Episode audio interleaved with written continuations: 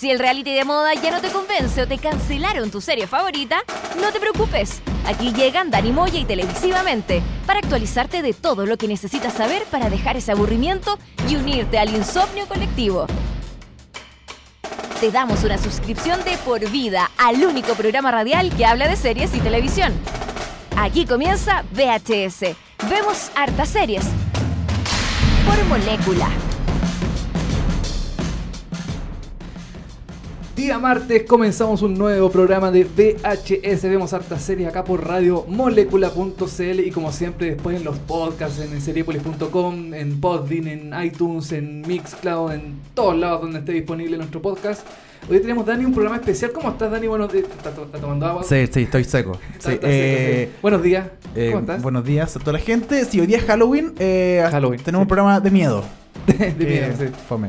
Eh, teníamos un programa de eh, especial para eh, Mindhunter, por ejemplo, vamos a estar hablando hoy día. Vamos a estar hablando de Mindhunter, esta nueva serie de Netflix Sí. que, em, que le ha ido bastante bien. Le ha tenido buena, bien. buena crítica, buena, mm, buen recibimiento de las personas. Sí, es que de verdad muy buena. De verdad, Sí. excelente serie. Eh, también tenemos, bueno, las noticias de seriepolis.com.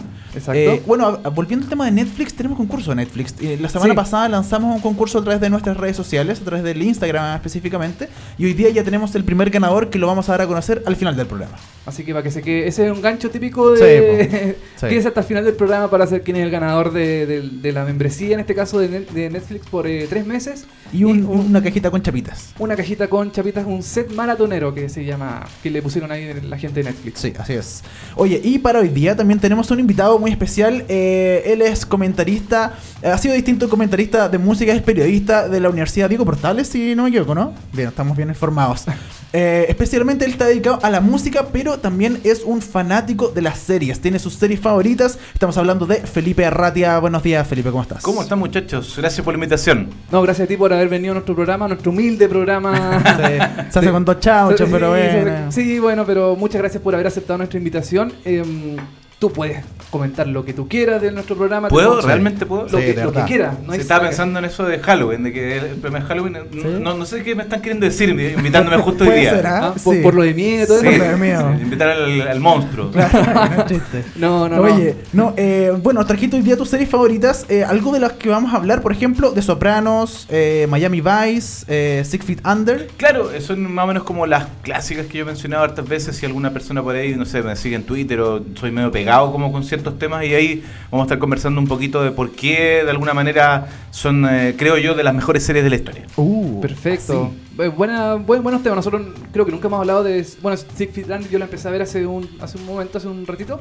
Em, de Sopranos nunca he visto. Miami Vice, ¿la nueva versión o la versión. eh, ¿Cuál es la nueva versión? según Hay tú? una nueva versión de Miami Vice. Va a haber una nueva versión. Parece que Wow. sí, parece que Porque sí. eh, me acuerdo de la película. Que era la- horrible, ¿o no? Será más o menos. A mí no me gustó O sea, nada. lo que pasa es que cuando. eh, Yo creo que es como lo típico, es como lo que pasa, no sé, con miles de cosas, como por ejemplo pasa ahora con Superman, que uno siempre va, va a pensar que Superman es Christopher Reeve, y como Claro. cualquiera puede hacerlo increíble, pero mm, uno ya conoce a Superman. Sí, pues. entonces, y como ya me ves, supongo que me pasa un poco parecido, como que Necesitáis los originales. no me nomás. pueden eh, traer otro Sonic Croc, yo ya tengo el. Pero, pero es que aparte, bueno, de ahí Sí, no ya llegaremos, ya llegaremos. No andamos, sí, de ahí andamos. Mejor vamos a la música, partamos de inmediato con este capítulo 23 de VHS. Vemos hartas series a través de los aires digitales de Radio Molécula. Partimos con, hoy día vamos a tener solo música de Mindhunter. Que Perfecto. tiene una banda sonora espectacular. Muy buena la banda sonora Sí. de los 70, los 80, así como bien. Sí, no, bien- es notable la banda sonora. Sí. Así que partamos de inmediato con Toto. Toto. Hold the Line. Hold the line. Hold the Del line. capítulo, exacto, del capítulo Bien. 1 de la primera temporada de Mindhunter que ya tiene confirmada segunda temporada. Exactamente, y con Toto eh, Hold the Line nos vamos a una pausa musical, después volvemos y desmenuzamos toda la información que tenemos acá en VHS. Vemos hartas series.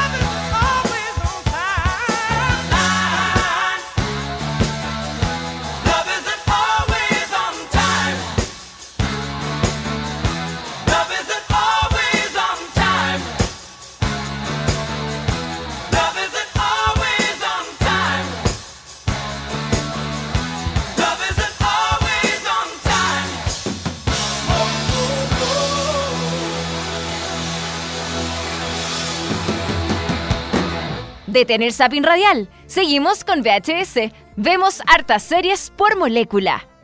Eso fue Hold the Line de Toto, canción que se escuchó en el primer episodio de la primera temporada, ya confirmada para la segunda, de eh, Hunter, la nueva serie de David Fincher y Netflix que, que a mí por lo menos me, ha gustado bastante el desarrollo de la serie. Lo vamos a estar comentando después en un Sí, ratito más. el- un poquito más adelante. un poquito más en profundidad la, la nueva serie de Netflix. Oye, tenemos todas las noticias de seriepolis.com, seriepolis.com, este gran sitio de noticias de series, Qué buen televisión, sitio, qué, qué buen buen sitio, ¿cierto?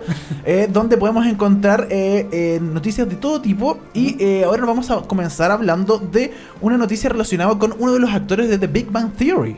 The Big Bang Theory es una serie que ya debería haber acabado hace ya.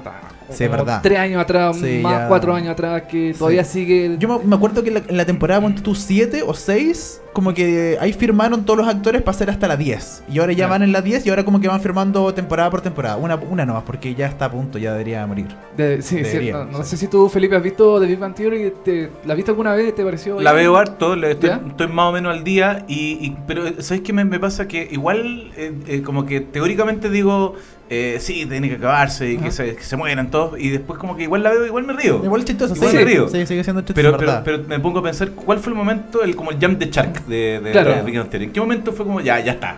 Ya está, o sea, Sí. como que había un capítulo con un gatito y después con uno con un perrito. Yo, claro. yo siento que, eh, bueno, a mí me enseñaron cuando eh, estudié guiones de que en la sitcom el personaje principal, cuando cambia, la sitcom muere. Ya está. Ya está. Y, y a mí bueno, el personaje principal era Sheldon. Y cuando Sheldon ya empezó como a ceder en su forma de Claro. actuar, Claro. donde ahora ya, ya soporta un montón de cosas que no soportaba en la primera temporada. O sea, el Sheldon de la primera temporada está muy lejos del Sheldon de Sí. hoy en día. El personaje ya no mismo, entonces esa sitcom murió. Ese ya, ya no debería estar al aire. Perdón, yo no sé si tienen un, un 30 segundos, pero Sí. eh, el otro día eh, me mandaron una, un eh, video, no sé si lo habían visto en YouTube, que salió hace pocos días, y que habla como de toda la misoginia, eh, digamos, no oculta, sino que, digamos, Evidente, explícita ajá. en Big Bang Theory.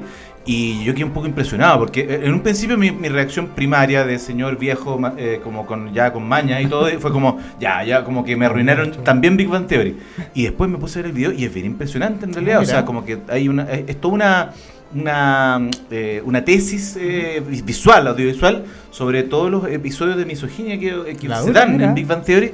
Y, y fue como, oh, eh, como que esto me, me- me lo estaba mostrando en mi cara y no lo veía. Claro, Pero, mira. pero eso fue en las primeras temporadas, porque las primeras temporadas igual eran eh, como.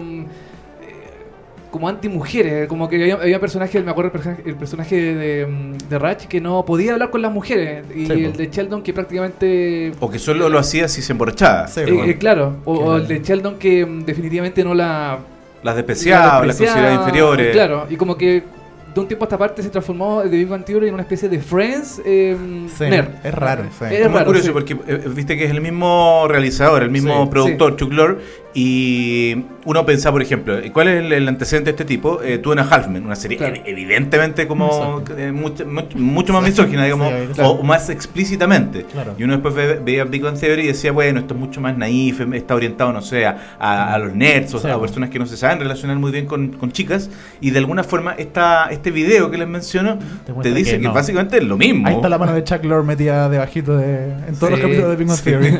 Oye, y volviendo al tema de, de Big, Bang Theory, de Big Bang Theory eh, según la versión digital de Variety, el actor Simon Helberg, que hace de... eh, Howard Wolowitz. Howard Wolowitz, el judío de Sí. Big Bang Theory, eh, interpretará, eh, perdón, estará eh, una nueva comedia de... eh, comed- una comedia Sí, de la CIA. de la CIA, sobre la CIA, Sobre la CIA. en CBS, En el mismo canal que emite Big Bang Theory. Así que él va a estar a cargo de la producción al menos. Eh, no está confirmado si él va a actuar. La serie se llamará Need to Know y se centrará en un lugar de entrenamiento súper secreto que se sitúa en un departamento de la Agencia de Inteligencia estadounidense, más conocido como la CIA. Yo creo que en este caso el de, el de Simon eh, Helberg es, es muy parecido al que pasó con Jim Parsons, que, mm, que hizo una... que él, en el fondo él es, él es el productor ejecutivo de la serie Young Sheldon, que Sí. la nueva serie que se Que estrenó... es como la precuela del personaje de Sheldon. Exactamente, que es como Sheldon cuando era chico, cuando Mm. era cabro chico. Eh, yo vi Young Sheldon, no me pareció mala, Ya. no la encontré mala, eh, es súper distinta de Big Bang Theory, no, no, no tiene un set de, de cuatro paredes, por ejemplo. Eh, no hay risas enlatadas, no ha- es, es como... Otro tipo de comedia, no, otro no tipo de sitcom comedia. clásica. Claro. Es como tratando de respetar un poco como el, el- el- el- lo que viene ahora como de nueva comedia, ¿no? Como estos dramedies un poco Claro. tipo lo de Louis o Better Things o Claro. Atlanta, ¿no? Como que el, el sitcom clásico que está quedando atrás un poco. Eh, Es más parecida a The Middle Ya. y, y a, eh, a Ya. Malcolm. Tiene como ese, ese toque, ese, Ah, ese tono perfecto. de comedia. Claro, em, Yo no sé cómo le ha ido en rating ahora, pero por lo menos vi las primeras semanas en rating y le fue muy bien. Le fue bien. Sí, la primera semana le fue Porque muy la- bien, en no Estados sé Unidos ahora. la dan después de The Big Bang Theory, que The Big Ah. Bang Theory es una cuestión impresionante Gigante, de sí, audiencia que todo el mundo la sigue viendo. Y una apuesta derechamente masiva. Exactamente, claro. Sí. Es masiva y la dan justo después y claro, ahí tiene mucho mucha repercusión en el rating. ¿Y tú crees que esto, esto de Need to Know de la nueva serie de Howard eh, es como un premio consuelo para para el actor? Porque si ya, si ya Sheldon tiene como su propia serie para él solo, donde él es el productor, y ahora como que también, le- como que él pidió, oye, ya, pues yo también quiero tener una serie para mí. Y... Pu- puede ser, no Sí, sé. ¿o no- no? Yo lo veo más como, como si hubiera que hacer un paralelo con la música, como un proyecto paralelo, ¿viste? Como cuando ya te- como que como que ya está funcionando, tiene algo que está así como estable como que no podéis moverlo mucho, ¿Ya? pero en realidad como que a lo que le querés sí poner tu pasión y tu entusiasmo es otra cosa. Ya, perfecto. Sí, puede ser, es Pues, verdad. Sí. em, bueno, Scott eh, Weiner junto a Zach eh, Ayer serán los, los guionistas y productores de la serie. La serie aún no cuenta con fecha de estreno prevista y más detalles sobre el elenco todavía deben salir. O sea, la, la serie Mm. está en pañales todavía. Sí, todavía no. Todavía está- puede ser cancelada como todo en la televisión a última hora y Claro. finalmente esto no llega a nada. Claro, pero es noticia porque, claro, es el mismo actor que hace de Howard Wolowitz, porque conocido, qué sé yo, entonces es noticia Sí, de, de cierta forma. Oye, seguimos con las informaciones de Seriepolis.com. A continuación tenemos al, ex, al, al ex Boardwalk Empire Steve Buscemi, que será Dios en una nueva comedia en TBS. Así es, porque el destacado actor Steve Buscemi tendrá el papel de Dios en una nueva comedia de antología de TBS, este canal que se especializa en comedia, es, es 100% comedia.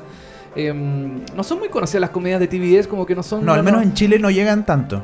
No, no, No. son más, no sé, más populares las de FX, por ejemplo, Sí. ese, ese tipo de cosas, pero en, como que en Chile TBS como que mm, todavía No le falta un todavía. poco, no prende mucho en Latinoamérica, por ejemplo. Sí. Eh, bueno, el productor de la serie será eh, Lorne eh, Michaels, que es el mismo creador de Satur- Saturday Night Live. El gran Lord Michael, que se ha ganado Emmy y todo, así como desde que partió Saturday Night Live. Sí. Desde que no tenía el pelo, el pelo cano. El pelo, Claro, claro, desde que era- tenía el pelo de, de su color. No sé qué color tenía, negro, no sé, no, no sé qué color tenía. Eh, bueno, la serie se desarrolla en, en un- en una oficina en el paraíso, en el cielo. Mientras que Dios abandona a sus seguidores para concentrarse en sus pasa- pasatiempos favoritos, Craig, que va a ser interpretado por eh, Daniel eh, Radcliffe de Harry, Harry Potter, Claro. eh, va a ser un ángel responsable que debe manejar todas las oraciones de la humanidad y con la necesidad de hacer el milagro más grande de su existencia con el fin de evitar la destrucción de la tierra. ¡Wow! Un tema así, pero, pero muy potente, pero en términos de comedia, en clave de comedia. Exactamente. Con el elenco está bueno. Está Steve Buscemi, está eh, Daniel eh, Radcliffe, que es un, un actor que yo creo que después como de Harry Potter como que... eh, ¿Tú creí? ¿O no? Yo, yo lo encuentro bueno, pero, pero claro, él, es que a él como que a él personalmente no le gustan la- las grandes producciones, él siempre se va por lo independiente. Cualquier película chica independiente, ahí está en, en Inglaterra, en Europa, sé que a- saca muchas películas. Sí, De hecho, estaba recordando esta Swissman Army que, que, esta que, que- que- que hizo ahora hace poco y que es una locura. La, la del, ¿cómo se llama? Que es, es un amigo Que- que, que- que está, está muerto. que está muerto y él lo ocupa Ah, para moverse por ya. sí. Un delirio, o sea. Que- pero, pero me- yo no la he visto, pero me tinca buenísima. Yo, yo, yo Sí. la vi y, me- y todavía no sé si fuera. es- Ya, si- no, bueno, es más, no, no sé si es espantosa o es, si es excelente. Ya, O sea, ese es el nivel de Ya. extremo. Sí. Pero siento que todo lo que está haciendo ahora Daniel Radcliffe es como una reacción a, a tener que vivir como 10 años en lo políticamente correcto. Ahora está Claro, como. sí. Le, le vino como el síndrome de Macaulay Culkin. Sí, pues y elige, bueno, y claro, y elige como proyectos así muy locos de cuestión, entonces igual es raro que esté en este proyecto, igual eh, Daniel Radcliffe ha hecho comedia, eh, pero Steve Buscemi en eh, una comedia como para TBS, porque TBS es como comedia muy sit, como, como muy clásica. ¿Tú, Claro. ¿Tú, te- tú veís bien ahí a Steve Buscemi? Sí, porque, a ver, Steve Buscemi también ha aparecido en, en 30 Rock. Hay un meme muy clásico de Steve Buscemi Sí, como vestido vestido, como de, joven con un skate en la, Sí. en la espalda. Y él, él- él hace como... Que, bueno, es un actor bien... em, Es versátil. Es versátil, claro. Eh, también apareció en, eh, en Electric Dreams. Sí, por la la- serie- Es que te lo iba, a- te lo iba a mencionar porque lo- justo vi esta semana ese capítulo. Y es- es- yo, es- yo también lo vi, es el peor episodio de la, de, de la, de la serie hasta el momento. A mí Sí, no, no me gustó mucho. En general es más o menos esa serie, ¿no? no Sí, no- como que no. Todavía no aprende. Todavía no aprende. Ah, El que sigue, sí, es muy bueno. El Ah, episodio ya. es buenísimo. Ya, ese no lo vi. ese, sí, ese es muy Black Mirror. Tiene como muchas cosas de Black Mirror. Pero mm, para mí, el, el que sigue, el episodio que sigue, es el mejor de la serie. Vamos con Fenton's. Sí, porque el Steve Buscemi era es muy malo. Es muy malo. Oye, esta serie de Steve Buscemi eh, que estamos hablando que se estrenará en TBS está basada en un libro llamado What in God's Name de Simon Rich, el mismo eh, escritor de Man Seeking Woman. Así que Woman, que es una gran serie, Sí, muy, esa es muy eh, mm, eh, subvalorada. Que ya terminó su temporada y mm, a mí me voló la cabeza esa serie, muy, muy buena. Simon Rich también va a asumir el eh, control como el showrunner de esta serie llamada Miracle Workers. Exactamente. Oye, Aún no tiene fecha de estreno para su debut. no, y Owen, Owen- eh, Owen Wilson iba a ser el papel de Dios, pero algo pasó, eh, lo reemplazó eh, Steve Buscemi. Él iba a ser originalmente el papel de Dios en la serie, pero Raro igual, porque Uh, qué lástima. Yo le, compro, le compro Todo todo, a Owen Wilson, todo- la verdad. Quiero ser amigo. de Owen Wilson. Pero es raro porque Owen, Owen Wilson y Steve Buscemi como que físicamente no nada. No pegan, no, No, no, no, si acaso. No, son súper distintos. uno sí. le mostraba a una chiquilla así como los dos, ¿no? Claro, como que Owen Wilson podría ser como Mino de cierta forma, pero Steve Buscemi está lejos de ser Mino en ningún Claro. Ese fue al, al otro extremo, dices tú, así Pues, como que sí, fue... yo creo. Lo que lo único es esta cosa como weird, ¿no? Como siempre Sí, son claro. tipo raro, Raro. como que están fumados. sí. Sí. Exactamente. Oye, seguimos con eh, informaciones. Eh, Mark Ruffalo interpretará a hermanos gemelos en una nueva serie de mini, una miniserie de HBO. Es raro esto de que lo Está de grande- moda. sí, como lo que hizo eh, Jude, eh, no, no Jude Law, eh, Igual, Fargo, eh, igual McGregor, sí. que el otro día, esto ya el copuchenteo de SQP máximo, eh, terminó con su señora por, Ah. por ese papel, po. Y se Ya. metió, está con la actriz, ¿cómo Con se la, llama? mm, Mary Elizabeth Winstead. Mary Elizabeth. Winstead, sí, y se acabó su matrimonio y la dejó por esta chiquilla, ¿En serio? por, por este papel Es en bien Fargo. impresionante porque eh, era eh, Ewan McGregor estaba casado con su mujer desde antes de Transpotting. o Sí, po, un- hace su- como su 25 mujer de años. toda la sí, vida. Sí. Ahora es divertido que uno, ustedes vieron Fargo 3, me imagino. Sí, ya lo vi. Eh, uno todo el tiempo decía como, bueno, eh, yo la veo porque es una serie eh, muy inteligente, con un gran guion, Claro. pero como que cuando aparecía Mary Elizabeth Winstead era como, wow. Sí. Y parece que no éramos los únicos. Sí. Y, no. y- y había una escena de la tercera temporada donde Sí, sí. ella aparece... La- de la primer capítulo, porque se me del primer ¿no? episodio, Sí, claro. sí. Donde aparece, no sé si e- ella realmente o si, fue- o si ocupó un doble de cuerpo, No, pero... yo quiero creer que es ella. déjame, déjame a mí con Ya, esa imaginación. te- te es ella, esa- es ya, completamente. Gran actriz ama. Sí. Oye, y otro dato que quería decir también para cerrar el tema de, de Ewan McGregor, que en la, primer- en la segunda temporada de Fargo, eh, Kristen Dance y eh, el, el Plemons, el que Jess. sea... Jess, eh, Clemons. También son pareja en la vida real. Claro, verdad, verdad. Ah, mira. Entonces Fargo es una gran... El, es un- el es un cupido, cupido el cupido de los de- actores. de la, de, la, de las series televisivas. Oye, volviendo al tema de Mark eh, Ruffalo, eh, HBO se encuentra desarrollando una miniserie llamada I Know This Much Is True, que será producida y protagonizada por Mark Ruffalo, la serie que será una adaptación del libro homónimo de Wally Lamp, lanzado en 1998. Todo esto según información de Deadline. Oye, lo de HBO que igual está como contratando actores bien eh, reconocidos, también ha hecho como eh, películas para televisión con Robert De Niro.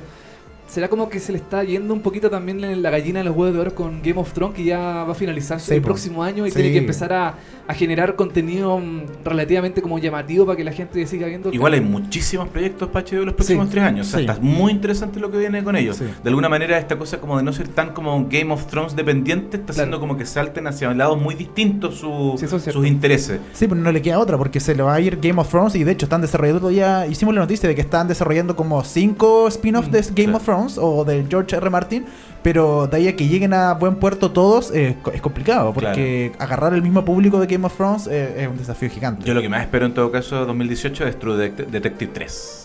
Sí. Si es que llega a buen puerto, yo ahí tengo... ¿Tenés duda? Sí, tengo dudas, no sé si finalmente se va a estrenar. ¿Qué? Ah, tú dices que. No, no, pero sí. se O sea, O está, sea, ya está- está- sí, está está confirmado. confirmado todo, pero Pero- en la televisión, ustedes saben que primero un piloto, primer piloto que no le guste a la a HBO o al que sea, chao, se va y se Sí, cancela. habría y- que ver, no, o sea. y no sale nunca Pero, al aire. pero yo, yo creo que tiene que estar muy, muy, Sí, muy claro, seguro o sea, para para- que o- o- la- la hayan renovado. Exacto, para, para el anuncio y todo. ser. O sea, del- entiendo que Nick Pixelato la- nuevamente la escribió completa. Claro, sí, y a cargo del director de, de Green Room. Sí. Así que, o sea, los nombres Debería- que están involucrados son. Sí, debería, yo también, si, si- si es de verdad, finalmente, o algo bueno como la primera temporada, eh, se la compro todo el rato y también quiero verla, por supuesto. Vamos a ver qué pasa. Sí. Oye, la serie eh, esta de Mark Ruffalo eh, marca el regreso del actor a HBO, donde antes ya había protagonizado y coproducido una película llamada The Normal Heart, que le, le llevó a ser nominado al Emmy. Al Emmy creo que de Norman Hart también se llevó algunos premios Sí, por ahí ese entre medio. Ganó, claro. Creo que ganó, Sí, sí, sí, ¿cierto? ganó. Ganó, sí, una a zona- Julia Roberts está metida ahí. Julia Eh, Roberts, sí. claro. em, eh, Ryan Murphy también creo que la Jim escribió. Parsons. Jim Parsons. Sí, no, no, yo nunca vi de Norman Hart, pero mm, parece que era buena. Sí. Parece que si ganó tanto premio, parece que era buena. Todos los años como que HBO saca una, una película... eh, ¿Sobre el SIDA, dices tú? No, también puede ser. No, pero como que como muy relevante este año llevó la Sí. de la de The Wizard of Life. The Wizard of Life, ¿cachai? Claro. Y como que le va siempre muy bien, como que siempre hay una al menos que película para televisión que le va muy bien en los Emmy. Estaba Robert De Niro ahí en los Emmy, me acuerdo, y con una cara así de, de, de poto porque no, no había ganado. Sí, ¿no? Estaba no ahí sentado, no ganó nada. Oye, eh, estas fueron las noticias de Seriepolis.com. Ustedes pueden revisarlas todas, por supuesto, todos los días a través del Twitter de Seriepolis.com, a través de la página, del Instagram, etcétera. Ahí están todas las noticias que usted puede chequear todos los días, por supuesto. Exactamente. Oye, nos vamos ahora con nuestro eh, análisis de serie internacional. Así es, nos queda todavía un ratito de este bloque. Vamos a analizar una serie estrenada hace dos semanas atrás, tres semanas atrás, ponte tú. Más o menos, sí. Y que eh, a mí por lo menos me voló la cabeza. De, Eh, sí. así. Eh, a, mí, a mí también me, me gustó la serie. Estamos hablando de Mindhunter, la nueva serie, la nueva producción de Netflix junto a David Fincher, que ya tuvo una serie, tiene una serie todavía al aire que House es of. House of Cards. Que mm, eh, no me queda claro si eh, eh, Mindhunter la, la. Él la dirige, no, no, no la creó. Él creo que. eh, Yo les iba a preguntar eso mismo, chiquillos, porque Sí. tengo la sensación de que como que estas cosas les ponen como la firma Fincher. eh, Parece, un poco sí. pa- y- Sí, yo creo que esto, claro, esto es un proyecto como auspiciado por David Fincher y que bueno, él dirigió, él dirige cuatro capítulos de los ocho, ocho sí, ocho son, de esta primera temporada. Diez, diez Diez. episodios. ¿Diez? Sí. Y eh, bueno, él dirige cuatro, los primeros dos y los últimos dos. Y eh, Ah, ahora entiendo. Claro, él empieza y termina. y- bueno, y básicamente toda la serie tiene la mano David Fincher. Se o nota, sea, ¿no? sí, lo comentábamos fuera de, eh, de micrófono. Eh, Mindhunter es muy zodiaco. Muy zodiac, Sí, esta, muy esta Zodiac. película de hace como. 10 años. 10 años ya. Que tiene eh, sobre un asesino en los Estados Unidos de los años 70, si no me equivoco. eh, que, eh, que a mí personalmente me pareció muy larga, como muy latera, pero. no, pero ¿cómo? Debo decirlo, debo decirlo. Me costó, me costó agarrar Me el voy. ritmo. Pero, ¿cómo? La encontré muy larga, muy le- pero al final me gustó. Es una película, yo encontré que es una película muy buena, pero una película muy lenta. Eh, eh, eso, digamos, eh, yo creo que es una de las películas, entiendo, de Fincher que peor leído en la taquilla. No es una película Claro. amable como con el gran público. Sí, pero la revalorización que ha tenido, digamos, una década más tarde, mm, me parece que muchos críticos la tienden a nombrarla como su mejor trabajo. Mira.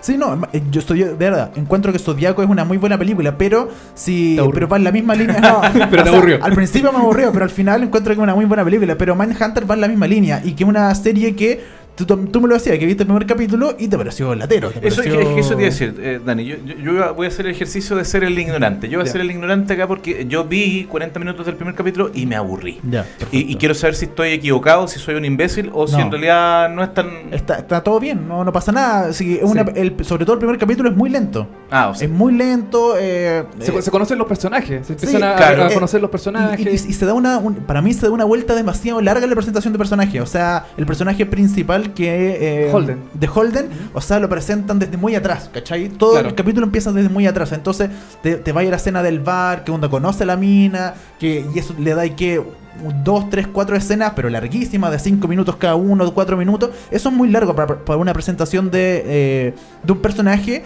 que al final no se que aquí, aquí yo creo que va una magia de Mindhunter que quiero eh, comentar. Que la serie, claro, tiene todo esto. Bueno, comentemos un poco para la gente que no, no sabe de Sí. Mindhunter. Es una serie que se trata sobre. eh, está basada en un libro que también se llama de la misma forma Mindhunter Insights FBI Elite Serial Crime Unit.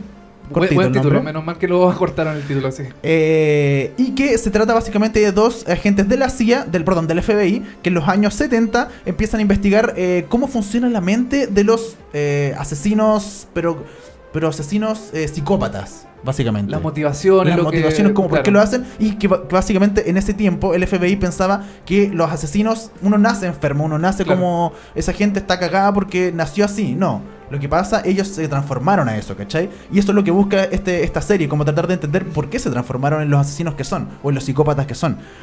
Y eh, la serie se trata sobre eso, sobre las entrevistas que realizan estos dos policías a distintos psicópatas. Y eh, lo principal es que aquí yo creo que va. Se demoraron tanto en la presentación de, de este personaje Holden, porque al final la historia cierra también con él. Él es un personaje más principal de lo que pueda aparecer a lo largo de la temporada. No sé si Bueno. se entiende. No.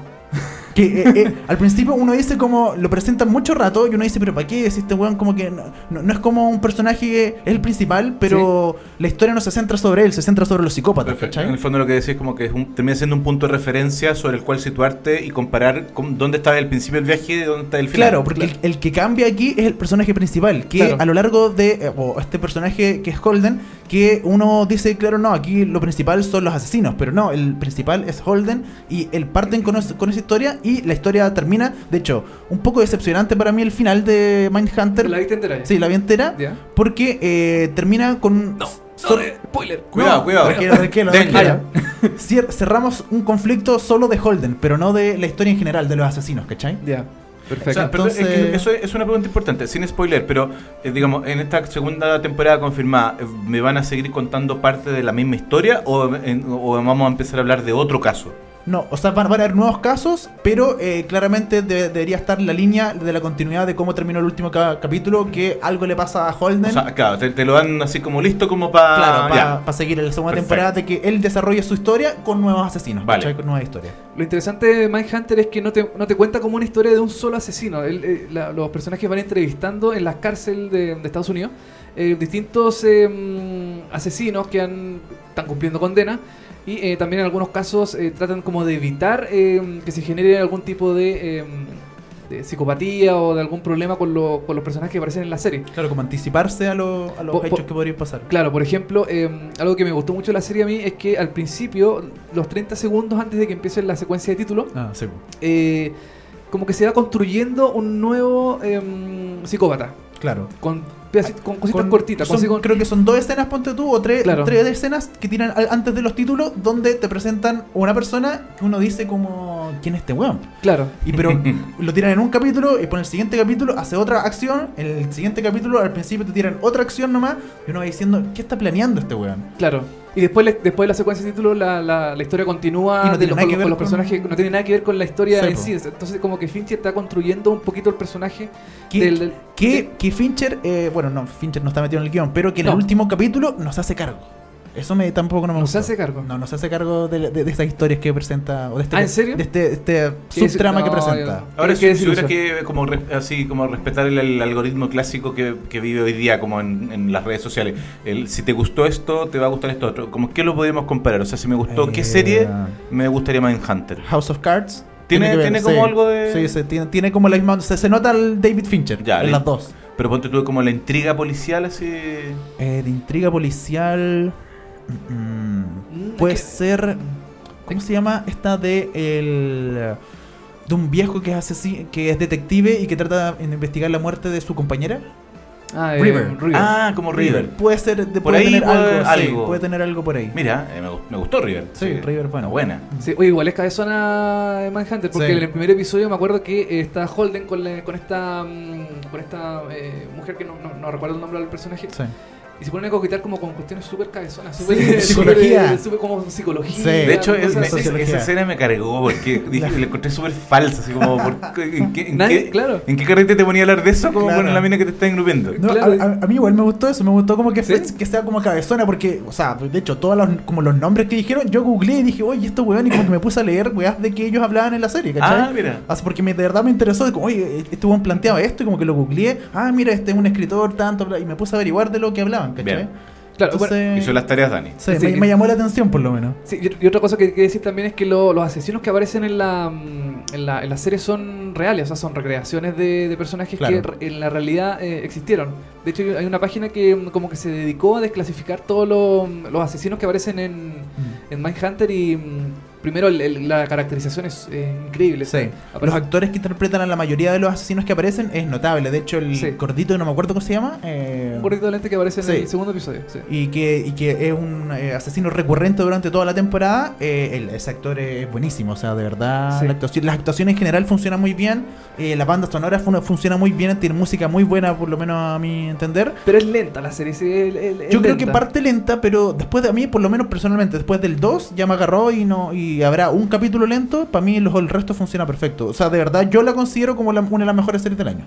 A, a Sí, ese, a ese nivel. ese sí, nivel. sí. Y es que visualmente también he visto cómo, eh, cómo David Fincher juega con tu cabeza con ciertas cosas de, del personaje. El personaje para, la cámara para. el- se mueve, la- siempre la cámara va al movimiento del personaje. El personaje levanta la cabeza y la cámara levanta la cabeza. Como que tú estás siendo, la cámara está haciendo el personaje. Y eso a mí, por lo menos, de David Fincher en general, me gusta mucho. Es como ese video que está, es- bueno, está en varias partes que circula ahí por Vimeo, etcétera, que es como un montaje de, eh, de escenas de películas de Fincher y que eh, muestra como como la teoría de la información, de como qué es lo que pasa con los personajes en las películas de Fincher cuando reciben información nueva. Ya, que es como, siempre existe, como, tal como lo planteé tú, como hay, hay algo que ocurre en el montaje o en el o, o en una- Movimiento de cámara. movimiento- exacto, o en cómo se mueve el personaje, y es como cuando saben algo que no sabían. Bien. Que es como una- un eje del cine de. Sí, sí, no, es notable. A mí por lo menos Sí. David Fincher en general me gusta mucho y se plasma mucho el estilo de David Fincher en Mindhunter, una serie totalmente recomendada, está en Netflix, están todos los capítulos, tiene confirmada segunda temporada, yo le pongo eh, 10 yumbitos.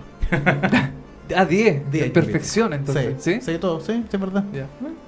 ¿Tú, Felipe, lo vas a seguir viendo? La o- voy a seguir. Sí, es que después de escuchar a Dani tan entusiasta, yo tengo que darle una oportunidad. Sí, por lo bueno. Sí. ¿Tú, ¿Tú la viste entero?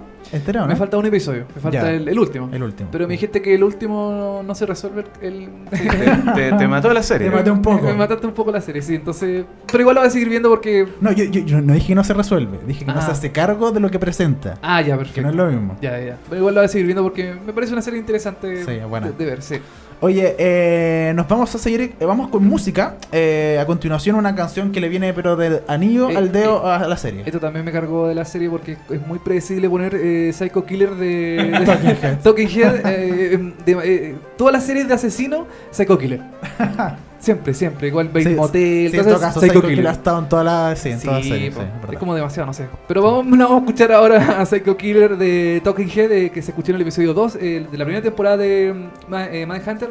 Y después volvemos con eh, aquí con nuestro invitado Felipe Rata, que nos va a hablar de de, de, de Sopranos, de Six Feet Under, de Miami Vice y ca- cantidad de series que tenemos ahí en, en nuestra pauta.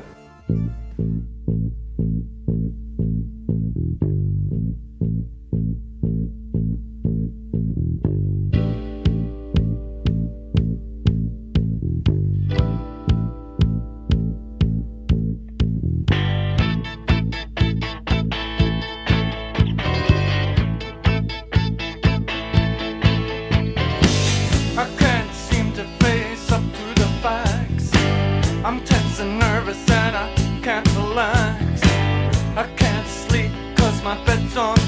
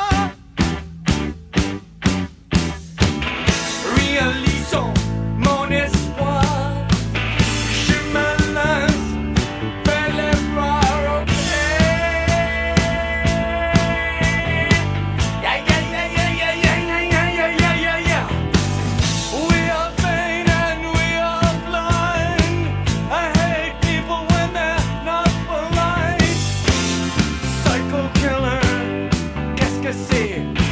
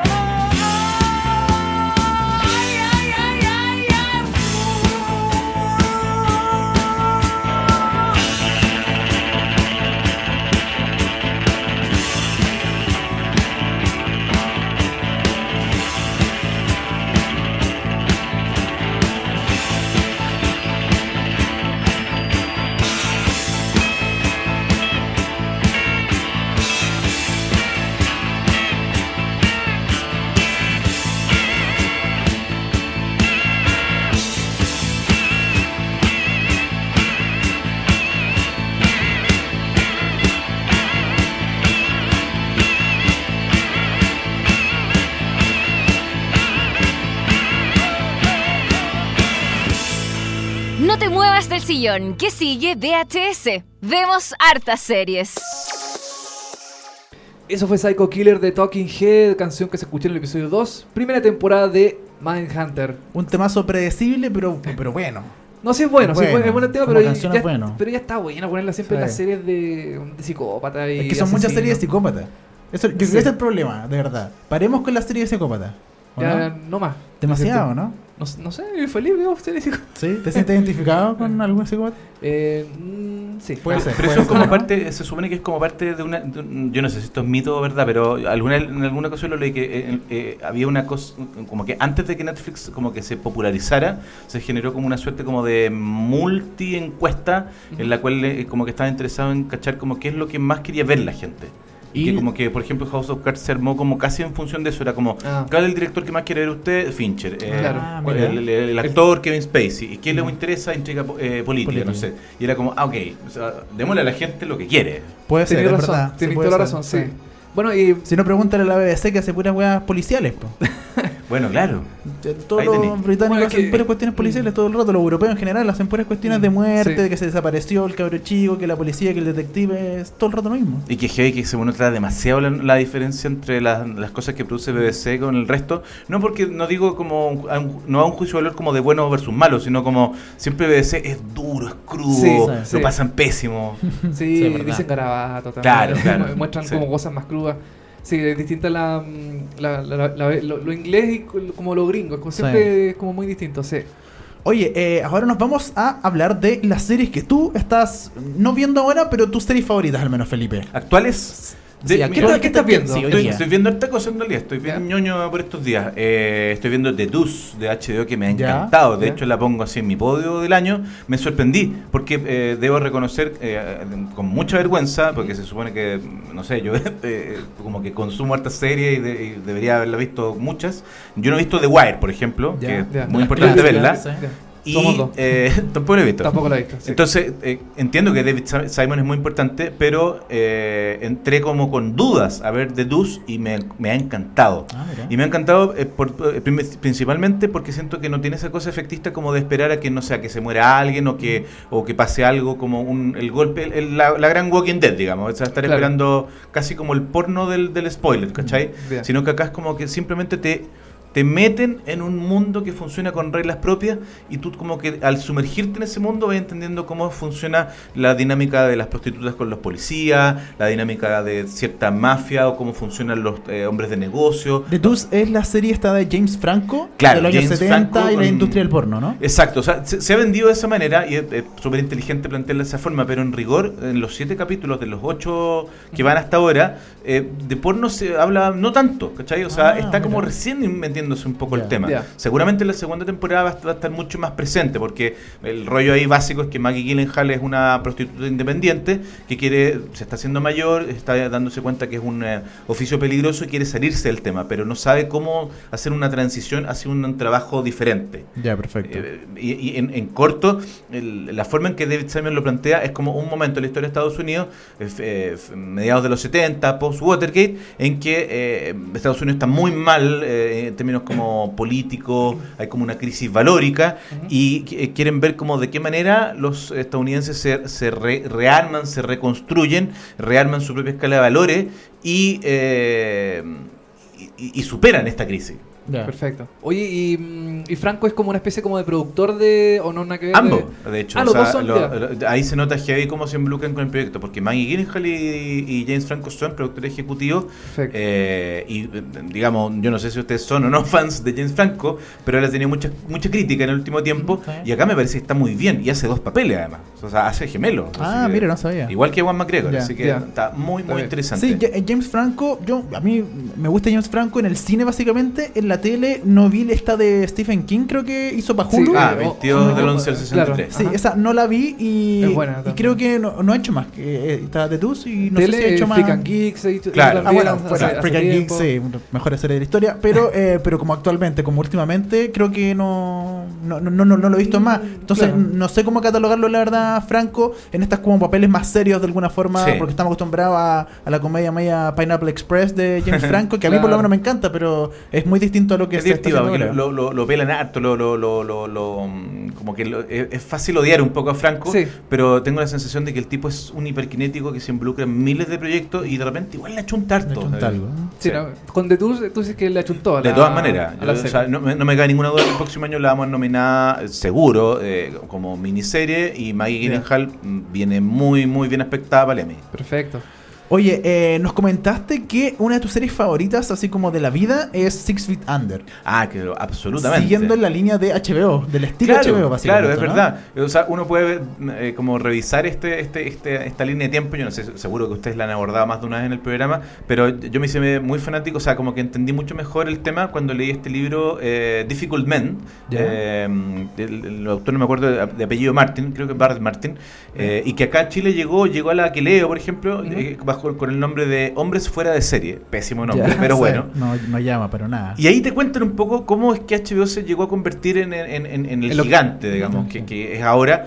Eh, no vamos a la lata en este minuto, pero sí tiene que ver como con ese timing perfecto que, que- que- que, eh, se dio en un minuto como para, para que varios creadores, Alan Ball en este caso, en el caso Claro. de Six Feet Under, pudieran como darle rienda suelta a su creatividad y dar eh, forma a esta cosa tan maravillosa que para mí, para mí es mi serie favorita de todos los tiempos. Y tú me contabas, Luis, que la estáis viendo justo ahora. La estaba viendo, la dejé un poquito de lado porque mm, empezó a haber como una vorágine de muchas series, entonces la dejé un poquito de lado, pero la pretendo retomarla prontamente. A mí lo que me gustó de Six, eh, Six Feet, eh, Six Feet Under es el, el humor negro. Claro. El humor negro, eh, bueno, bueno, eh, Under es sobre una familia que tiene mm, en su poder como una funeraria. Claro, es una familia que, tiene- que, que, que- mm, de- administra en una funeraria Claro. en, en- en California y que en, eh, en el primer capítulo, esto no es un spoiler, digamos, que el primer capítulo... Claro, no, y aparte fue hace muchos años. Hace muchos que años, Puedes, claro. puedes decir el último capítulo y ya está. Y si ya no está. lo vieron, ya. En Claro. el, el primer capítulo muere el padre, el patriarca de la familia, y eso es, eh, digamos, genera mm, obviamente un movimiento de piezas ahí en la familia y obliga al hijo mayor, que se había ido de la casa, que reniega un poco de, esta, de este negocio familiar, a involucrarse y hacerse cargo. Pero al final la funeraria se convierte en una excusa para hablar todo el tiempo de la muerte, de cómo Claro. nos relacionamos con la muerte. Eh, y y- y de- tal, tal como bien decís tú, el humor negro es súper clave Sí, como sí. para administrar de una forma más eh, menos terrible o menos oscura situaciones muy muy complejas de la vida. Claro. Entonces eh, eh, eso es lo que tiene como que yo creo más interesante, como que eh, cuando a alguien le dicen como ya voy a ver esta serie y de qué se trata, de la muerte. No, pero es que sabéis que no, pues, o sea, para qué Claro, que- no quiero deprimirme. Claro. Pero yo creo que es una serie adulta en el mejor sentido de la palabra, o sea, de como de abordar temas realmente heavy, ¿cachai? Sí. O sea, pensemos que es una serie que se acabó. Este- este- este- fue una El serie que estuvo- 2005. El 2005. Claro, 2001 al 2005 y que abordaba de manera súper explícita eh, aborto, eh, de- relaciones como eh, gay, lésbica, Claro. eh, Que- que- trans. Droga. Que, que lo bueno ha sido como, ese es como el sello de HBO, como que está, en- como está en el cable, se pudo como anticipar a muchos temas, eh, como los que tú decías, eh, un tiempo atrás, que recién ahora como que el- las grandes networks como Fox o ABC o NBC como que todavía les cuesta tocar, ¿cachai? Sí. Pero en el cable en Estados Unidos, Libertad total. Libertad total, Sí, ¿cachai? totalmente. Sí, o sea, yo les podría hablar mil horas, chiquillos, de Six Feet Under, pero en corto, para no dar la lata, eh, creo que eh, creo que tiene el trato de personajes más inteligente que yo he visto en series así, eh, no sé, top 5 así de todos los tiempos. O sea, el- la forma en que aborda, por ejemplo, eh, la orientación gay de Michael C. Hall, ¿cierto? Que es protagonista de Dexter posteriormente, Claro. eh, de cómo él primero no se acepta, después aprende a convivir consigo mismo porque es un poco, eh, primero es un gay encubierto, etcétera, eh, o la forma de relacionarse del ma- hermano mayor de Nate, eh, que al principio... Que, un- que eh, como un caso perdido, así al como que, principio claro. empatizamos con él, como Sí. que él, él- él es como el que evidencia, les dice a los otros que son raros. Claro. Y después nos vamos dando cuenta que él también es un tipo que es incapaz de empatizar con la gente. Claro. Eh, o la forma en que se relaciona la hermana pequeña, Claire, con, eh, eh, con, con- con su interés en el arte, ¿cierto? Eh, y también con el hecho de buscar su lugar en el mundo. Eh, la verdad es que la cantidad de, te- de temas que logra abordar y la profundidad con que lo consigue Six Feet Under es algo que uno lo ve muy poco en, en- en ese nivel de televisión. Sí. Alan Ball, de- hay que recordar que venía de American Beauty, de Belleza Americana, y eh, ganó el Oscar. Pues, el- la película ganó todos los Oscar, Claro, digamos. Kevin eh, Spacey también creo que ganó un eh, premio. a- no- no- de no estoy película, director, actor, guion, etcétera. Y eh, solamente quiero cerrar diciendo que yo eh, suscribo a la teoría de que tiene el mejor final de todos los tiempos.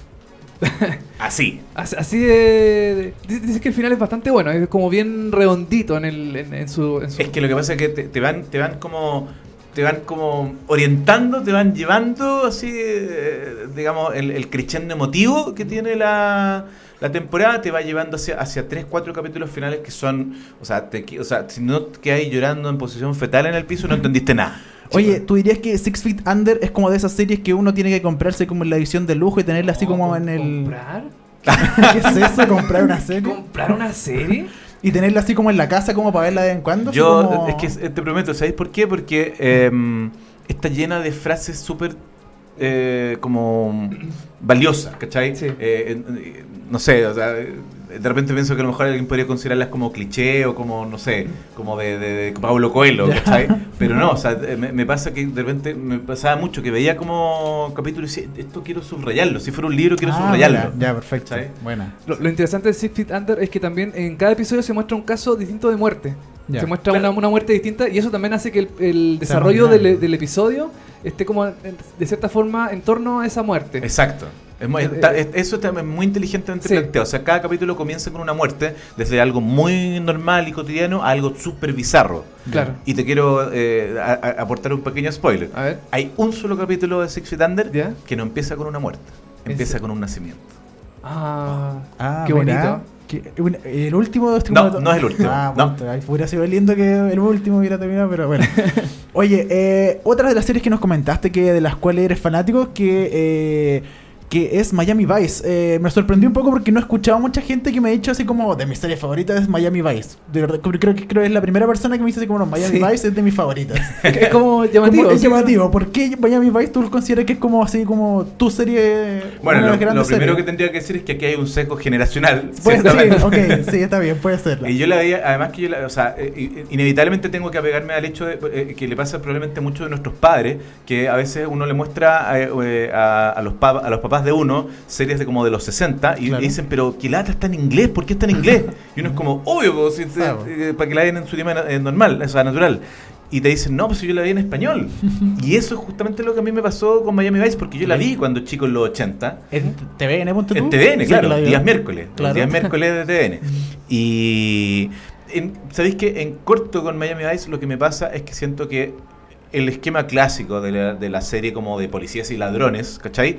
Eh, Michael Mann, que es el gran artífice de, de- de Miami Vice, el creador de su estética, gran director de, un montón de películas, eh, El Informante, Ali, eh, El Último de los Moicanos, etcétera. Y, y la película de Miami Vice también. Y claro, ese es un tipo que en el fondo logró tomar toda la estética eh, de la época, particularmente de MTV, y convertir a cada uno de esos capítulos en verdaderos videoclips. Entonces, si uno ve Miami Vice, lo que ve es básicamente como un concentrado, como una cápsula instantánea de los 80 eh, en, en- en- en, eh, en imágenes. Ya, perfecto. El, el- el- el auto blanco de lujo de Sonny Crockett, la, Era Lamborghini, si no me equivoco. Lamborghini, ¿no? Parece que sí. sí. Sí, la chaqueta, la chaqueta. la chaqueta blanca, por supuesto. A mí Sí. lo que me, me impresiona de Miami Vice es que en los 80, bueno, sobre todo Miami Vice, era como mostrar todo.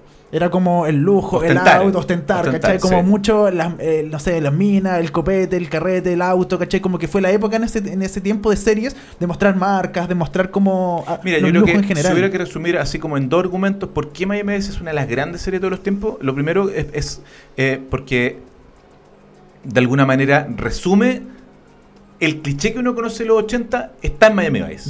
Y lo segundo es por la ambigüedad de sus personajes. Porque tanto Sonny Crockett como Ricardo Tubbs, que es el personaje de Philip Michael Thomas, el, el moreno, digamos, El eh, claro, eh, ambos funcionan durante muchos capítulos como tipos que están como agentes encubiertos. De- de- recordemos que esto ocurre en Miami y es básicamente el negocio de los zares de la droga, digamos, de la cocaína específicamente.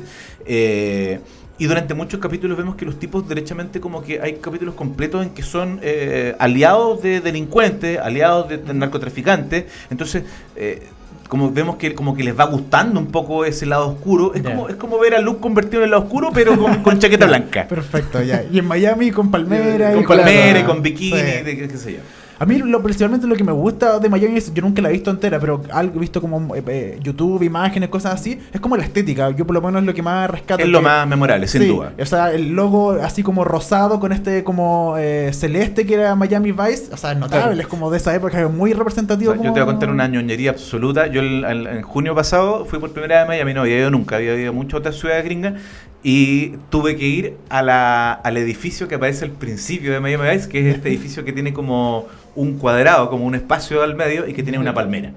Tenías que ir, Tenía, sí, sí. y fui y como que fui a darle la lata como al conserje y dije, ya, pues déjeme entrar. ¿no? Y no me dejó. Así que tuve que sacar fotos por desde fuera, afuera. Además que está el mito clásico, que yo- de hecho no sé si es cierto, que, eh, que ese edificio lo diseñó un chileno. Ah, ahora. ¿En mira, ¿En serio? no. No tenía idea. Oye, yo quiero decir una cosita de, mm, de Miami Vice. La cadena NBC acaba de asociarse con el actor, productor y director de cine Vin Diesel para revivir Miami Vice. Mira. Qué miedo. Qué miedo, sí, no, quizás Qué que va a salir de, sí. de esa cosa y NBC que cancela todo, así que no Sí, sé cómo, va- caso. cómo va a ser esa, esa, nueva, esa nueva versión. Oye, eh, un un datito sobre Miami Vice. Cuando estuve leyendo, eh, vi que en, en Chile, en los años 80, un capítulo se censuró porque uno de los. eh, que no se emitió en TVN, porque uno de los eh, agentes que está acá eh, estaba involucrado en el matar a un general chileno. Eso decía la historia Oh. original. Así como que ah, había matado a un general chileno. Entonces ese capítulo está eh, censurado, Censurado. en Chile y no, nunca se emitió en Chile. Bueno, otra cosa muy entretenida me es eh, si, si te, si te da la lata como ver algunos capítulos o de repente buscar como escenas en YouTube, ¿cachai? Es como la cantidad gigantesca de cameos de famosos, ¿cachai? Porque como que a todos les gustaba, les tincaba como estar ahí y qué sé yo, apareció desde Phil Collins hasta Frank Zappa, Ah, el promotor de boxeo Don King. Y lo otro es que hay muchísimos cameos de, eh, de, eh, mm, de emergentes estrellas. Entonces, por ejemplo, vemos a una chica como encargada de una galería de arte, a una joven Julia Roberts, por ejemplo, Ah, ya. ¿En eh, una joven Elena Bonham Carter, Ah, ¿cachai? mira, Entonces como que hay mucho como personajillo ahí que, que después se va a convertir en gran figura. Creo que creo que Bruce Willis aparece en un, en un capítulo de. Miami Vice. Puede ser, ¿ah? Oye, y recordemos que también en Chile se hizo el spin-off de Miami Vice, Cartagena Vice. pues. Sí, eso, eso Con Won Johnson. Con, claro, sí. Chico Pete, sí, sí. Sí, Sí, claro. véndele, por supuesto. Qué buen VHS ¿no? VHS de Marta. sí. VHS. Sí, bueno. Oye, eh, tercera serie que, eh, que estamos que estábamos revisando de tu serie favorita, que yo creo que hay que ponerla sí o sí en todos lados, Los Sopranos. Es inevitable, porque aquí este es como el cliché un poquito, no, perdónenme por no ser tan Sí, original, original, porque pero no, es- está bien, obvio. es inevitable, uno no puede dejar de mencionarla. Y precisamente en este libro que yo les nombraba, Difficult Men, es como el punto mayor de referencia. El libro se llama Difficult Men porque hace referencia a esta serie como de personajes como con una masculinidad como cuestionada o cuestionable, eh, que son eh, obviamente... eh, eh, ¿cómo se llama? Eh, Don Draper de Mad Men, eh, Walter White de Breaking Bad y Tony Soprano. Claro, que son- tú, me mencionabas esta como trilogía de las grandes series que era Breaking Bad, The Sopranos y Mad Men. ¿Por qué crees que, es- que por, por el libro específicamente o El, el libro evidentemente que... hace como un eh, establece como una especie como de, de- de link cierto entre las tres eh, series pero no cuesta demasiado como vincularlas no solo por su factura y su gran calidad sino que además porque creo que son tres series que eh, cada una en su estilo cuestionan mucho eh, la masculinidad como eh, como aceptada o como predominante. Son tipos atormentados, que están en, que están en conflicto consigo mismos, que, que, que, que- no quieren ser como son, pero no pueden evitar ser como son. Claro. Eh, que, de alguna manera están condenados incluso. Eh, Walter White, que le queda gustando ser malo. Sí. Eh, Don Draper, que es un, digámoslo, un hijo de puta y que sin embargo le funciona. Se da cuenta que es un tipo que puede ser exitosísimo en, un- en su trabajo, exitosísimo con las mujeres, y sin embargo él sabe que es un mal tipo. Claro. Y en el caso de Tony Soprano, un, un- un don de la mafia, eh, un tipo infinitamente respetado entre sus pares, eh, y que sin embargo, en el primer capítulo nos damos cuenta de que es un tipo que necesita ir al psiquiatra. ¿Por Claro. qué? Porque algo está fallando y ese algo vamos descubriendo que se, se- se remonta incluso a la relación con su madre, con la que tiene un conflicto terrible. Entonces, eh, ahí, ahí vemos que, eh, claro, uno dice, sí, es una serie sobre la mafia, claro, sobre la mafia y matan gente y hay, eh, qué sé yo, los clichés de la mafia, pero es de, se trata de mucho más que eso. Lo, lo, lo importante o de esta serie, o lo más relevante, fue bueno, eh, James Gandolfini, que yo no tengo el dato, pero yo no, no sé si tú sabes si eh, Gandolfini participó dentro de la creación de algunos guiones. No, no, no, para algo. nada. Na- él solo actuaba en. eh, No tuvo absolutamente nada que ver, es una creación de David Chase. Ya, perfecto. Ya, que, que- ok. que dicen que tiene algo de ahí por, por ahí de, de autobiográfica. Ya, perfecto. Ah, Ahora, perfecto. David Chase, claro, tuvo la, la buena idea, pero también fue es como, digamos, parte de ser un buen showrunner, creo yo, y eso mucho lo mencionan en Difficult Men, es no solo tener una buena idea, sino que también rodearse de un buen equipo para Sí, claro. llevarla a cabo. Eh, ahí se habla mucho de la relación compleja y tensa que tenían un poco con Matthew Weiner, ¿cierto? El creador de Mad Men, que era guionista de Sopranos y que fir- Mm. Ah, firma bueno. algunos de los mejores capítulos de Sopranos, y sin embargo, eh, se, se- se habla de la frágil eh, relación de, de- de ego ahí, porque finalmente Matthew Weiner dice, di algunos de los mejores eh, textos de mi vida para una serie que finalmente nunca ha sido asociada con mi nombre, ¿entiendes? Ah, claro. Entonces tienes que ser muy como jugador de equipo, como dicen los gringos. Sí, Eh, Pensar en el equipo más que en uno. eso, Exacto, La verdad. Exacto. Ahora, finalmente Matthew Weiner igual creó su propia serie, entonces, Sí, claro. eh, por algún lado hay... Yo, yo debo decir que personalmente Sopranos nunca me he dedicado a verla. He visto como capítulos, me gusta y todo, pero pero no- nunca me he sentado así como primera temporada, segunda temporada, tercera temporada. Porque, o sea, me, at- me atrapó, pero pero claro, no, no, no es tan de mi época. En, en su momento, cuando yo la intenté ver, era muy pendejo, ¿cachai? O Claro. sea, que este era el año 90 y... Nueve. Tenía 99 tres tenía 9 años, ¿cachai? Entonces, no, no era para mi época Qué claramente. joven eres, Dani, qué joven. Pero tú, Felipe, tampoco la viste en el momento en que se emitió. ¿o, o? No, yo eh, me pasó que la, la empecé a ver desde más adelante. Ya. O sea, no sé, la debo haber agarrado como desde la tercera temporada, ponte tú. Y después las otras, las- en el fondo me las conseguí por ahí. La, la- eh, yo creo que la- me los compré, los, los, los- los Bien, bien, me parece, Sí, bien, me los compré. Y, pero claro, la agarré como desde más adelante. Ahí fue como, Bien. ¿sabéis qué? Parece que esto hay que verlo. Tú- Y, ¿Ah? No, no. ¿Tú, crees que Los Sopranos fue como una especie de iniciador de la época dorada de, lo- de- de la televisión? Absolutamente. Eh, Absolutamente, aunque creo que sí se comete una como una injusticia histórica, porque creo que Six Feet Under hizo mucho eh, al respecto, pero creo que el, el- el nivel de crítica y de como del favor, así como de la crítica rendida a los pies que ocurre con The Sopranos, hace que como que su lugar en la historia sea mucho más rimbombante. O sea, sin ir más lejos, cuando la Rolling Stone el año pasado escogió las 100 mejores series de todos Sí. los tiempos, número uno, The Sopranos. Sopranos. Claro. ¿Cachai? Entonces, lo que sí pasó es que le abrió las puertas a HBO para poder generar muchos más productos como ese. Eh, no necesariamente tan exitosos, y eso Claro. es, el, es el gran tema, y por eso se han visto obligados a, a- a darle mucha vida a una serie como Game of Thrones, que puede ser interesante, inteligente, pero que básicamente es una serie exitosa. Eso es lo que más tiene. Sí, pues. Eh, y está por verse, digamos, si, si le van a abrir la puerta a otras series como que a lo mejor no tengan tanto rating como, como, como Game of Thrones, pero que sí a lo mejor tengan eh, un, le meten cabeza, por así decirlo. claro. Lo que yo, yo siento también de los, los sopranos, que como tú decías, es como que abrió un poco la puerta de HBO, y porque también HBO en ese, en ese tiempo eh, planteó, por ejemplo, Sex and the City, que también le fue muy bien, y también es de HBO, ¿cachai? Y también tenéis los sopranos, entonces como que abrió una... Un, ¿Estás comparando Sex and the City con Los Sopranos? Sí, me, me preocupa, me preocupa el- En, en el sentido de que como que después de esta época de los 90 o 2000, eh, HBO como que se consagró como que puede hacer todo tipo de para No, todo claro. público, ¿cachai? Claro. Como que tú- uno decía des- después de, de los 90 o del 2000 uno dice como HBO como ok, es alguien muy respetable, ¿cachai? Y cada vez que sale una serie hasta hoy en día, uno dice si es de HBO, ok, tiene algún como... Como algún estatus, algún nivel de... como un claro. estándar, ¿cachai? De Claro. cierta forma. Aunque HBO también se han dado... Cagazos, pat- sí. Sí, obvio que sí. Yo les puedo co- compartir otra ñoñez. Sí, sí. En el 2012 yo fui a Nueva York y yo hice el tour de Sopranos. Ya, perfecto, ya. Fui a New Jersey. No sé que me hice el, hice el tour de Sex and the City también. No, no, no, no. Aunque, aunque quién sabe. Ya. Claro. Eh, no, lo hice, o sea, podríamos estar hablando un buen rato, pero en, en, eh, digamos, así como highlights, eh, muy divertido, porque en el, en el bus veníamos gente como de 12 países distintos, y eh, en el transcurso, digamos, porque te juntas en Manhattan, y el pique a New Jersey igual es largo, Sí, entonces en el camino te van haciendo como concursos de trivia. Y yo gané un concurso de trivia, Buena. y me gané, eh, me, me regalaron pasta, porque Ya, viste que sí, de pues, sopranos, obvio, obvio.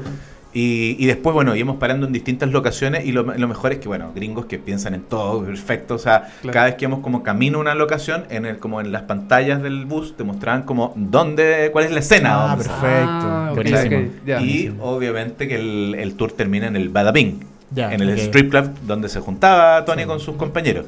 Y te- a- antes de que tú llegas te hacen firmar una como una cláusula de que no puedes sacar fotos.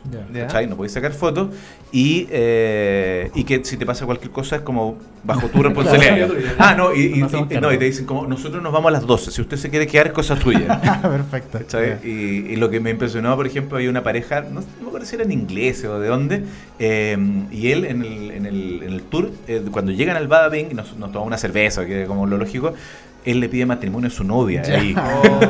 En un No encontró nada más romántico. Ya, que pedirle sí. ahí en el... En el en Los dos en la deberían, deberían haber sido muy fanáticos los dos, porque Sí, si o no. sea, Claro. Imagínate. Bueno, Sí. dijo que sí. Ya, perfecto. Ah, ya, menos Eso- mal. eso es bueno. es importante. Dijo que sí. Oye, ya para ir cerrando este yo, capítulo. yo- yo le quería preguntar. Ah, adelante. El final de, de ¿Bien o mal? Súper cuestionado. Súper cuestionado. Sí, porque eh, en el fondo no, no, no, no, no, no, no estoy 100% seguro de qué es lo que pasa al final, porque yo no es que es el la punto. serie. es el punto. Eh, que es exactamente punto. Pero Eh, como que, que pasa algo antes de que se van a juntar como con, con otro mafioso, algo así, ¿o no? Es un final completamente abierto, digamos, en el cual se supone, o sea, Pero uno lo eh, interpreta como quiere. ellos, eh, la familia, el, el núcleo familiar de Sopranos, que han de juntarse en un lugar. Eh, algunos ya han llegado a la mesa en la que tienen que estar Sí. y eh, va llegando la hija y en medio de la escena se van a negro y se acaba todo.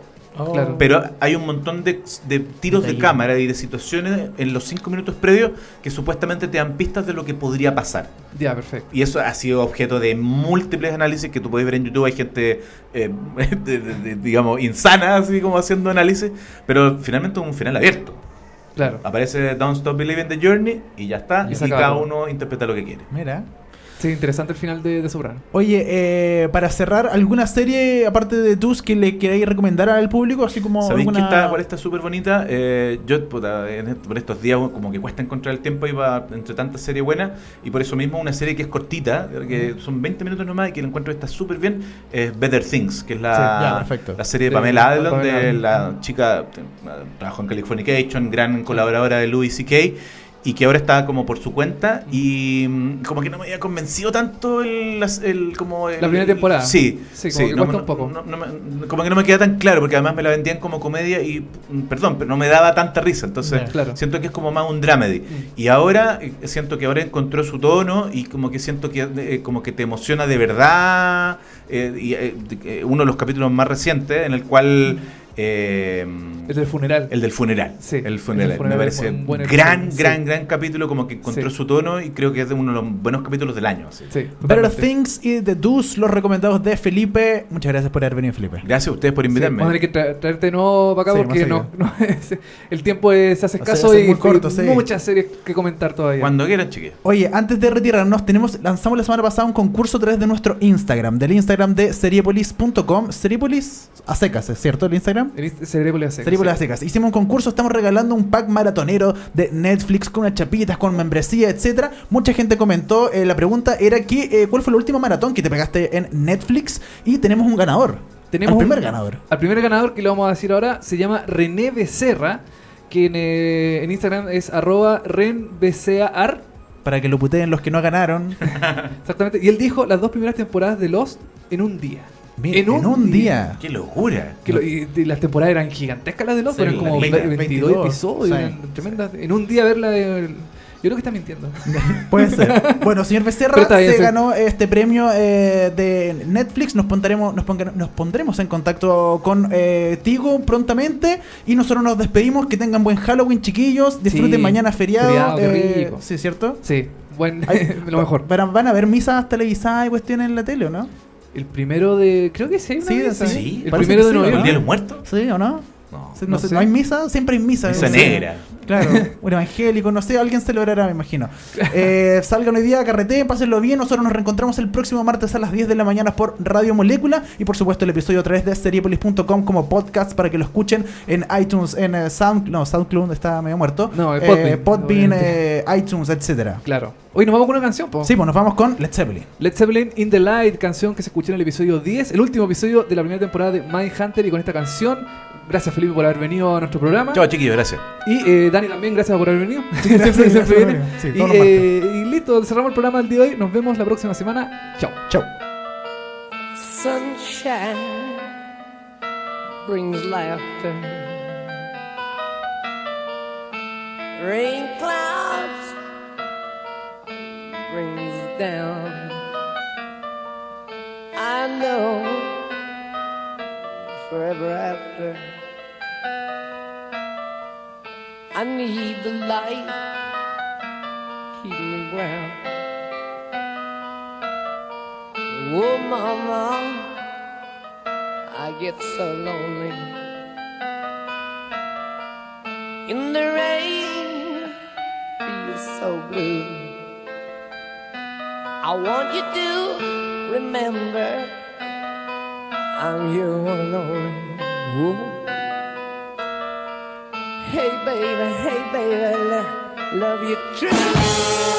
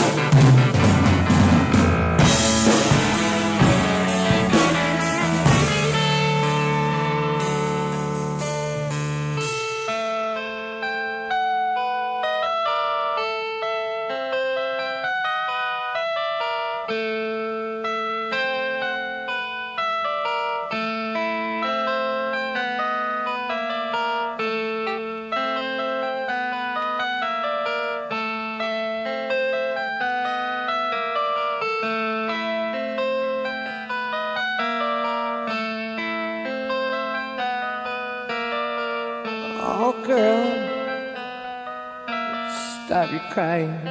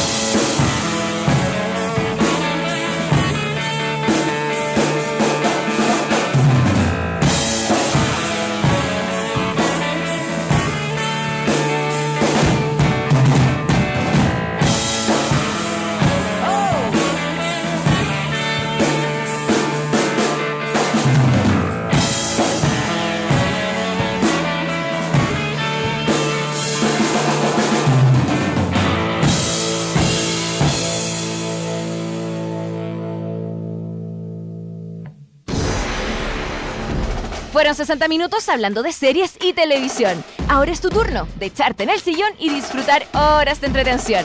Y si te quedaste corto de datos, tranquilo, que pronto vuelven Dani Moya y televisivamente con más noticias, comentarios y recomendaciones de las mejores series. Esto fue VHS. Vemos hartas series. Por molécula.